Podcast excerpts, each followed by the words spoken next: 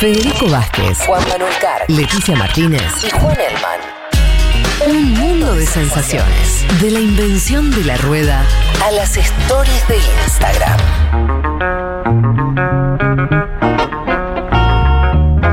Pasemos al siguiente tema. Eh, vamos a hablar de Estados Unidos, vamos a hablar de lo que está ocurriendo con los republicanos eh, allí y, de lo que está ocurriendo también con la convivencia política. Hablábamos de esto mismo, bueno, el caso de, lo que estamos hablando de Israel es obviamente muchísimo más, pesado, pero, pero hay un tema sobre la convivencia política en, en Estados Unidos a partir de la irrupción del trampismo que está muy rara, ¿no?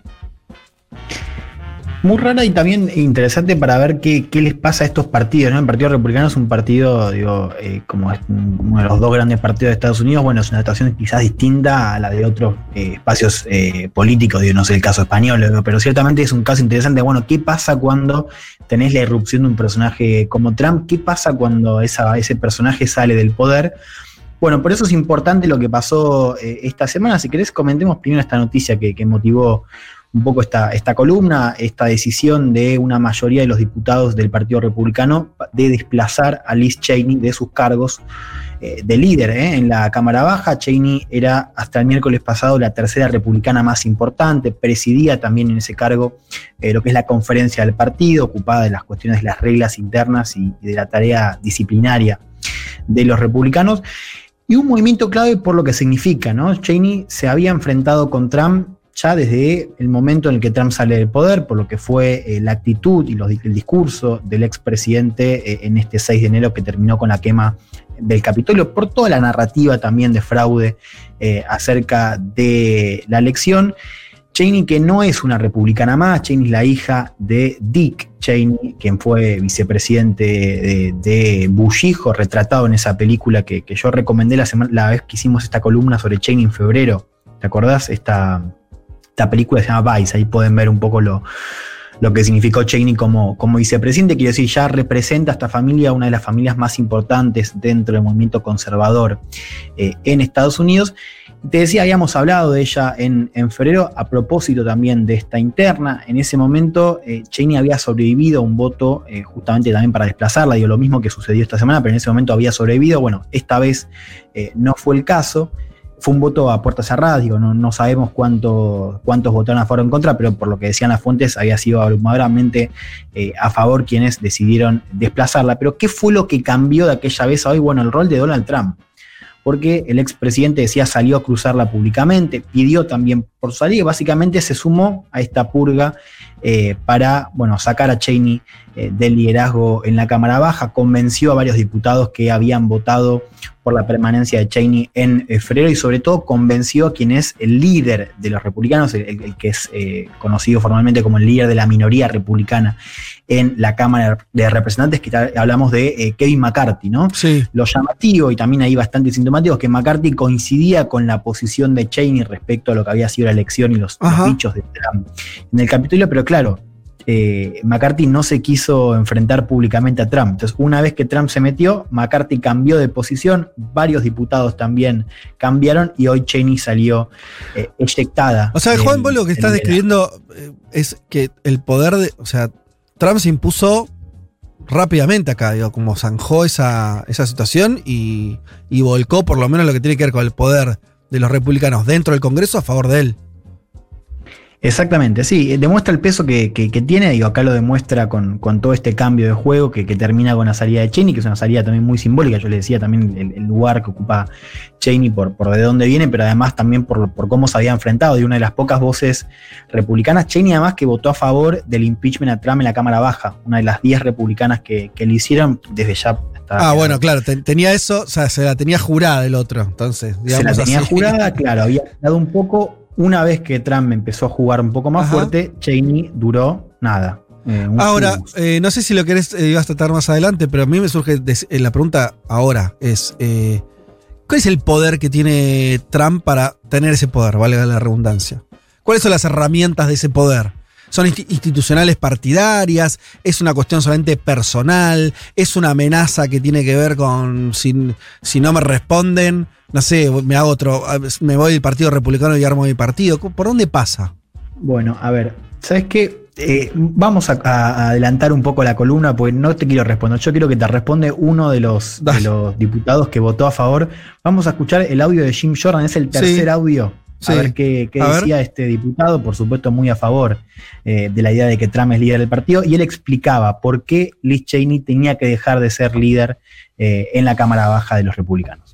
Yes, you definitely need to go, and the speaker's right. We are a pro America populist party rooted in conservative principle with Donald Trump as our leader. That, that, he has brought so many new people to this party, and that is a darn good thing. You can't have a Republican conference chair reciting Democrat talking points. You can't have a Republican conference chair taking a position that 90% of the party disagrees with, and you can't have a Republican Party chair consistently speaking out against the individual who 74 million Americans voted for. Decía Jordan, definitivamente se tiene que ir hablando, por supuesto, de Liz Cheney, y el portavoz tiene razón. Somos un partido pro-Estados Unidos, populista y arraigado en principios conservadores, que tiene a Donald Trump como líder. Mira. Ha traído tanta gente a este partido y eso es muy bueno. Mm. No podés tener a una líder de la conferencia republicana recitando puntos de comunicación de los demócratas. No podés tener a una líder de la conferencia republicana que toma posiciones con las que el 90% del partido no está de acuerdo y no podés tener a una líder de la conferencia republicana que se pronuncie constantemente en contra de la persona por la que votaron 74 millones de estadounidenses. Ese es el problema. ¿Por qué traigo este audio para responder esa pregunta? Porque la cuestión es qué pasa desde abajo, digo, ¿por qué Trump sigue siendo una figura central? Porque la gran mayoría de la base republicana, de los, de los votantes republicanos, hoy están de acuerdo con la idea de que Trump es líder, o al menos con todo lo que representa Trump dentro de la derecha estadounidense o de la política estadounidense. ¿Me explico? Eh, digo, hay ahí una idea de que, bueno, al fin y al cabo, las posiciones que, tiene Trump respecto a la elección son las posiciones mayoritarias. Digo, vos ves encuestas hoy dentro del Partido Republicano y la gran mayoría está de acuerdo con esta idea de que la elección fue robada. Eso explica un poco esta, esta centralidad que por supuesto sigue teniendo Trump, digo, además es el candidato, el segundo candidato más votado en la historia de Estados Unidos después de Joe Biden, eh, todos estos dos eh, puestos confirmados en la última eh, elección. Si querés, volvamos un poco a Cheney, porque acá hay algo interesante que nosotros comentamos también en febrero, que era un poco también, ¿te acordás cómo ahí, a partir de lo que dijo Trump en el Capitolio, lo que terminó con, esta quema y este asalto ¿no? al, Parlamento estadounidense, y un poco lo que había dicho la elección, empezaba a haber cierto desmarcamiento de algunos, eh, unas figuras que habían sido muy importantes dentro del mandato de Trump. ¿Te acordás de Marco Rubio, de Mitch McConnell, el líder de la mayoría, ahora minoría republicana en el Senado? Que se habían empezado a desmarcar y además teníamos, ¿te acordás este movimiento en Fox News que veíamos cómo se enfrentaba eh, de repente a Trump y cómo se había eh, abierto una guerra entre Trump y Fox News muy al principio de la transición? Sí. Decíamos, bueno, acá puede empezar quizás a ver otra cosa. Bueno, eso se diluyó a las semanas. A las semanas la cosa empezó a cambiar. Digo, Trump eh, sobrevivió tranquilamente en el impeachment en el Senado y a partir de ahí ya los republicanos dejaron de, criticar a Trump públicamente. Quiero que escuchemos un cruce que tuvo justamente Cheney eh, en eh, Fox News. Vamos a escuchar un fragmento de, este cruce. Eh, Fox News que estuvo también ayudando a esta campaña para demonizar a Cheney. Y esto es un poco también el resumen del argumento de Cheney, ¿no? Para, para, ir contra Trump, ¿no? Esto de, de la importancia de decir que la elección no fue robada. Escuchamos Davos el segundo audio, lo que decía Liz Cheney en Fox News. We all have an obligation, and I would say Fox News, especially, especially Fox News, has a particular obligation to make sure people know the election wasn't stolen. Fox News, Fox times. News, Brett, I'm going to answer your question. Fox News needs to make no, sure that the American people, News, they need to make sure that, that the American times. people, Brett, you're doing the interview. I'm answering the questions. We need to make sure that the American people recognize and understand that the election wasn't stolen, that we shouldn't perpetuate the big lie, and that there's real danger. Todos tenemos una obligación, decía eh, Fox Cheney, eh, Lee Cheney, perdón, y, y yo diría que Fox News, especialmente Fox News, tiene la obligación particular de asegurarse de que la gente sepa que la elección no fue robada. Ahí interviene este periodista y dice, mira, ojo que nosotros, este programa lo ha dicho varias veces, dice, vuelta de eh, Cheney, necesitamos asegurarnos de que el pueblo estadounidense reconozca y comprenda que las elecciones no fueron robadas, que no debemos perpetuar la gran mentira y que existe un peligro real. Un poco lo que decía Cheney lo dijo también en el discurso de, de despedida en la Cámara, que hablando un poco de, estos peligros de la China comunista, por supuesto, entre comillas. Cheney, digo, no, no, hay que. Cheney no es, una, no es particularmente una republicana progre, ¿eh? ella es una representante del movimiento conservador y que incluso le ha votado todo, la gran mayoría de las leyes que sacó Trump durante su mandato. Lo que decía Cheney era que incluso esta idea de que la democracia no funciona que termina siendo esta idea que, un poco promueve Trump con, la narrativa de fraude, que termina siendo funcional a los chinos. Eso es un poco también lo que dice Cheney.